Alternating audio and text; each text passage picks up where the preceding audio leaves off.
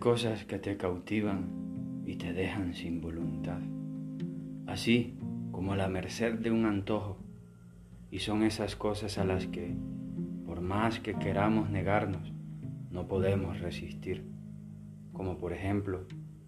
un suspiro profundo a roce de tu piel, unos besos que se cocinen a fuego lento, una mirada que te dice todo sin hablarte y la invitación de nuestros cuerpos a tener una tertulia muy divertida.